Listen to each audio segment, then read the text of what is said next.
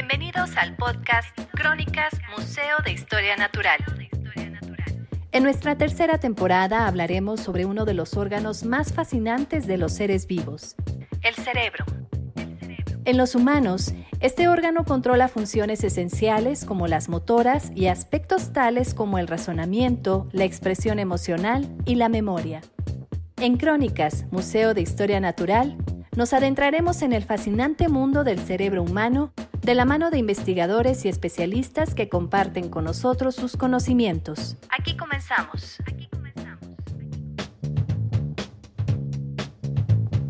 Hola, ¿qué tal? Bienvenido a nuestro podcast. Mi nombre es Lucy Ordaz y me da mucho gusto recibirte para hacerte extensas las charlas que hemos tenido oportunidad de realizar con los investigadores de la Semana Internacional del Cerebro un evento que se realizó en el Museo de Historia Natural de la Universidad Michoacana y de donde pudimos sacar bastante información de mucho interés para todos aquellos que queremos saber más sobre el cerebro. Tal vez pienses que es un tema muy denso o que no es para ti, pero créeme, esto te interesa. Cada uno de los especialistas con quienes hemos platicado nos hacen ver este tema de manera muy sencilla y sobre todo de manera práctica. Estamos seguros que será de beneficio para ti o para alguien que tú conoces. En esta ocasión estamos platicando con la doctora en ciencias Esther Olvera Cortés del Laboratorio de Neurofisiología Experimental del Centro de Investigación Biomédica de Michoacán, quien nos habla sobre las drogas recreativas como el cannabis y también sobre su deterioro cognitivo. Aquí comenzamos.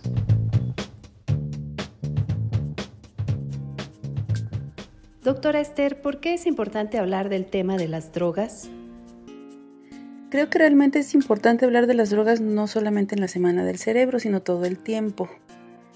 Pero además pues, tiene relevancia porque todos los efectos que los usuarios de drogas buscan y todos los procesos adictivos que ocurren por el consumo de drogas están relacionados por cambios que estas sustancias producen en los sistemas cerebrales. Es decir, la adicción como tal y todos los efectos psicotrópicos que les gustan a las personas que consumen las drogas se producen por la interacción de estas sustancias con el cerebro.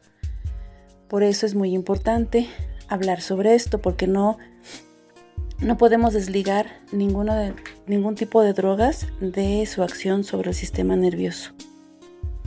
¿Se puede decir que existe alguna droga recreativa? Bueno, yo creo que el término de uso recreativo de las drogas es realmente un término desafortunado porque eh, le resta em, la seriedad que tiene el tema del uso de drogas. Es decir, realmente cualquier sustancia que produce adicción y que tiene efectos psicotrópicos es una sustancia que debe ser tratada con cuidado y que además antes de poder usarla o recomendar su uso o permitir su uso, se tiene que tener bien claro cuáles son las consecuencias del uso agudo, del uso crónico y cuáles son las consecuencias a futuro en las personas que actualmente están consumiendo esas drogas y que en un, futuro no muy lejano van a tener un grado de complicaciones que, de los que todavía no hemos estudiado lo suficiente. Entonces el decir que las drogas pueden ser tomadas para un uso recreativo Realmente me parece que es una frase muy desafortunada, porque al menos la percepción que se tendría es que entonces no hay problema, porque ya está autorizado que se puede usar para como una actividad recreativa. Entonces yo creo que el término no está bien empleado. Cualquier sustancia eh, considerada como una droga no debería tener la marca de que es posible utilizarla de manera recreativa en mi opinión.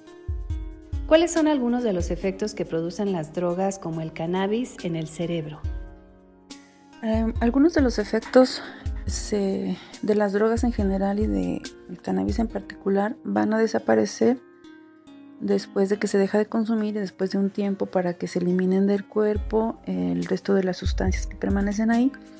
Pero existen otros efectos que van a ser permanentes que van a ser alteraciones a largo plazo y estos efectos principalmente se relacionan con eh, la capacidad de memoria y de eh, funciones ejecutivas. Las funciones ejecutivas serían estas capacidades que conocemos generalmente como inteligencia, que nos permiten tomar decisiones y razonar de manera lógica, hacer planes a futuro, ordenar los eventos en el tiempo y este tipo de, de facultades. Entonces son las que quedarían afectadas eh, aun cuando se termina con el uso de la droga, pero esto no es igual para cualquier persona. Existe una alta variabilidad que también es un problema, es decir, es como, como la lotería.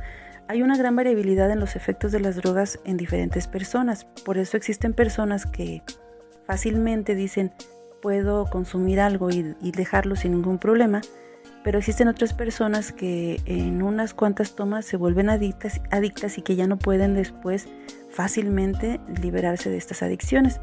Esto depende de la susceptibilidad de cada individuo. Entonces el efecto a largo plazo va a depender también de esto, pero además depende principalmente del, tiempo en que se inició a consumir, siendo más vulnerables aquellos que empezaron desde la adolescencia y también la dosis en la que se consumen las drogas. Entonces, por ejemplo, una persona susceptible con una dosis baja puede tener el mismo efecto que una persona eh, que no sea tan susceptible pero que tenga dosis altas o mayor tiempo de exposición. Pero por regla general, los efectos permanentes van a estar relacionados eh, con la edad de inicio, eso está comprobado, que es la adolescencia la más, la más vulnerable, y con el tiempo en el que se estuvo consumiendo la, la droga. Las drogas llamadas recreativas también generan adicción, es decir, sus efectos son permanentes o una vez que se dejan de consumir se puede recuperar el estado de la persona. En el caso del cannabis, tiene sustancias que van a tener un efecto sobre un sistema de neurotransmisión del, del cerebro que se conoce como sistema de endocannabinoides. ¿Esto qué quiere decir? Que dentro del cerebro hay sitios en los cuales los compuestos de la droga se van a unir.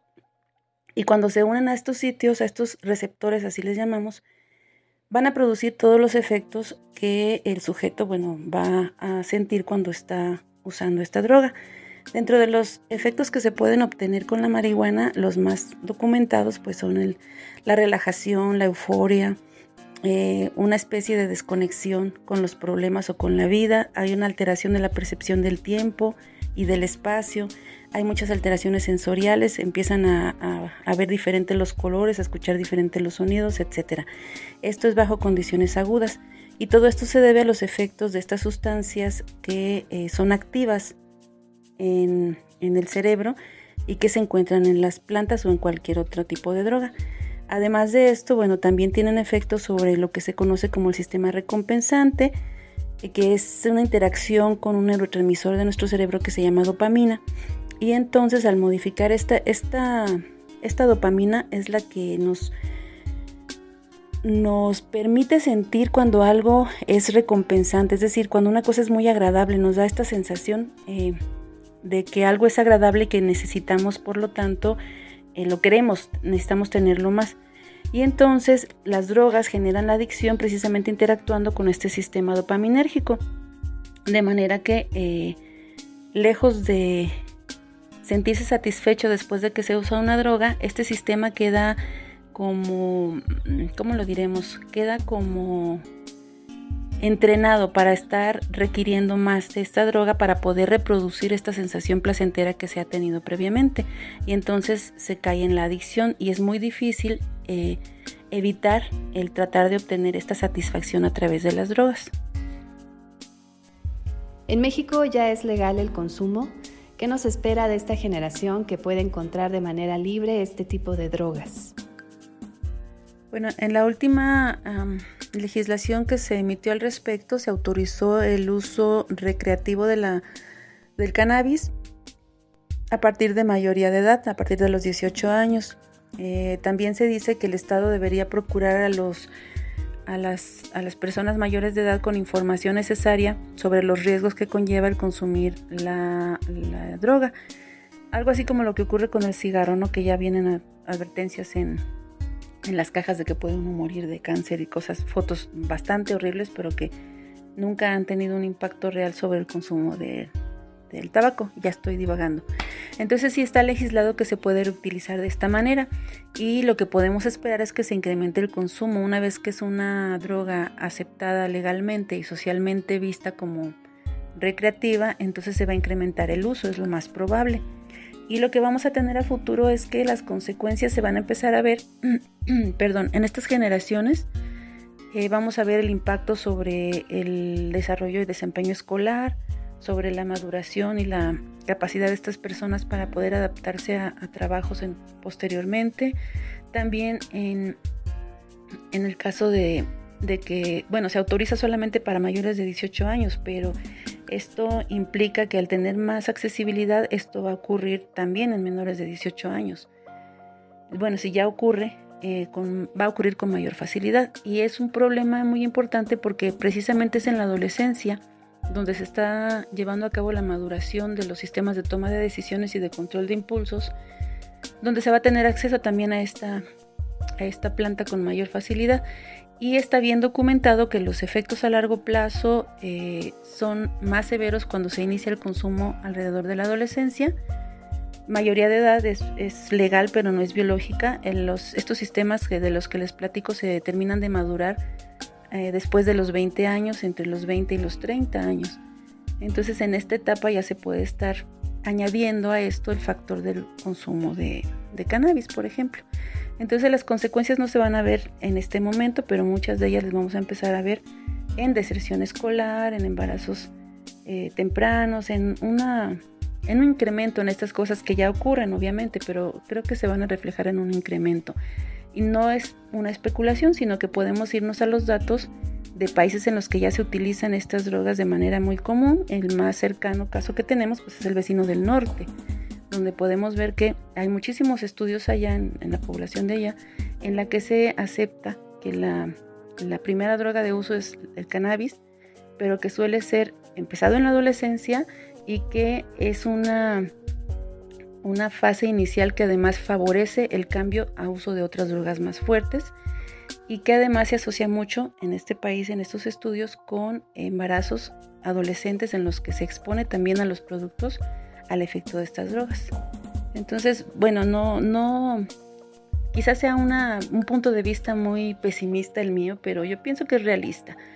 Y lo más importante es que tendríamos que tener en mente el panorama más, más severo, más grave para prepararnos y para ver qué vamos a hacer en un futuro.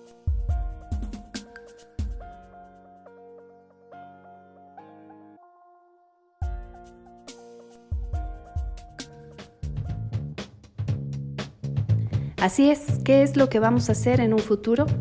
Este es un interesante tema sobre el uso del cannabis como droga recreativa. Agradecemos a la doctora Esther Olvera habernos acompañado en el episodio de esta semana y también a ti por habernos escuchado. Si crees que esta información puede ser útil para alguien, por favor no dudes en compartirla y te esperamos la próxima semana. Gracias por compartir con nosotros este viaje por el maravilloso mundo del cerebro humano. Te invitamos a acompañarnos la próxima semana para seguir conociendo sobre este fascinante tema. Hasta pronto.